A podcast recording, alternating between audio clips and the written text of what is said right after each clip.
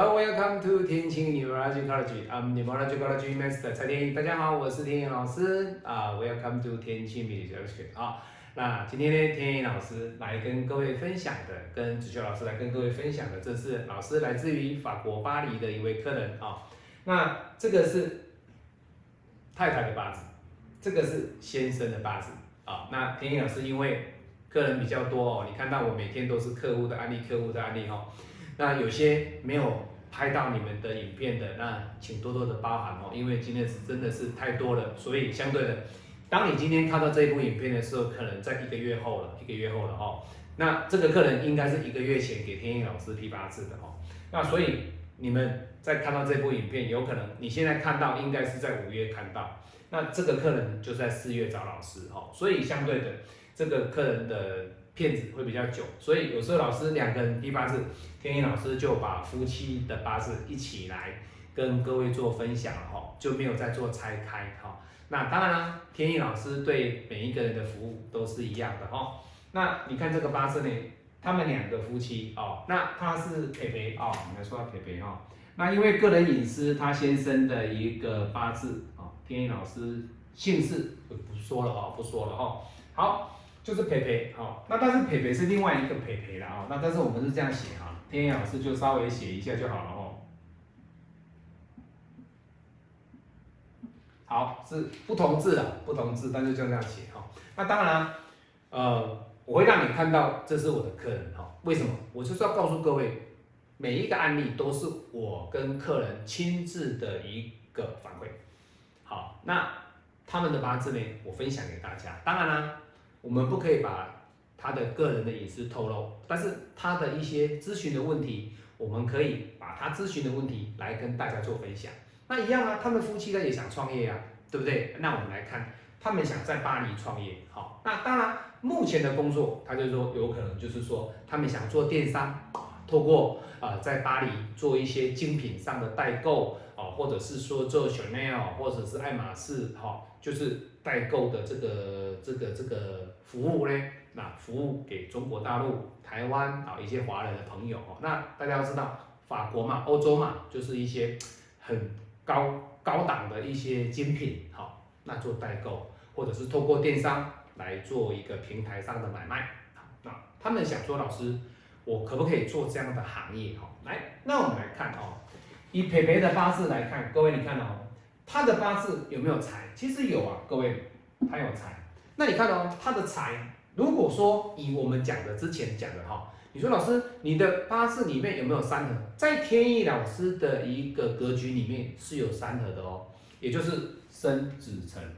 好，那很多人会说，哎，老师，有些五行派老师说什么说什么？各位没有错，天意老师的主派是五行派，但是我会搭配传统命理学，还有一些二命学。他们的优点，我会把它集中在五行派里面去谈。也就是说，一棵树它不单一啊，简单讲就像茶花。各位如果看茶花哈，各位去 Google 一下，一朵茶花它可能开的可能就它可能是开天香，但是天意老师呢会把它这个主花天香旁边呢，我来跟它做一个扦插的动作，我可能会插十八学士。那另外一边天意老师就把它插。做一个扦插，做凡事美好，让这一朵花能够在这个天香的一个主干里面呢，它又长出另外一个不同特色的一个花出来。简单说，这个天香的主干当中，它可以看到天香的花朵，看到十八学士，看到孟娜玫瑰，看到很多很多不一样的一个花色。这个就是什么？这个就是你在批八字的过程当中，你的主派五行派必须要搭配一些传统的一些优势来搭配进去，让你的这个八字的批命呢更加的灵活，更加的灵活。你不能说老师呃传统命理学都不行，哎老师那个二命学都不行，哎呀老师什么都不行不行哦。三合有三合的特质在，那当然了，我们没有讲刑，没有讲冲，没有讲害，这是一定的。好那当然啦，每一个人的一个八字的拼命的方式不一样，但是你给我批八字，如果有这样的一个格局出来，天意老师一定会告诉你。好，好，那你看这个八字格局里面，我们来看哦，其实它本命是金来生水，水来生木，哎，地支相生没有问题。再来，我们来看哦，它本来的一个这个地支相生的格局上，它的天干变成什么了？各位，水来生木，水来生木，生了两个木，直接克了这个戊土，代表什么？它本命日主受克。也就是两个七煞直接克的这个配备。好，那你看哦，老师，那这样子到底 O 不 OK？地支才有啊，可是天干日主受克啊，各位你看，他在这一柱 O 不 OK？各位是 OK 的哦，所以在这一柱做创业没有问题，因为他的八字里面有变好，有变好的情况之下。你可以让他去发挥。好，那先生呢？你看哦，先生的八字他的特别点在哪里？其实你看，这个变成什么？水来生木。哎，各位，你有没有发现水来生木？对不对？他们两个的格局其实蛮类似的哦。好，那你看这个是他的食伤，这个也他的食伤。好，好，水来生木，但是呢，他木呢，他木呢？直接杀了这个虚土，代表了什么？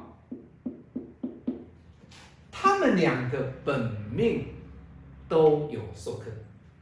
你看夫妻之间哦，两个要搭配其实不简单。所以你看哦，其实大自然里面哈，你们两个要凑在一起，其实也不简单。那你看老师啊，怎么会这样不好？两个不好凑在一起，其实不是啦。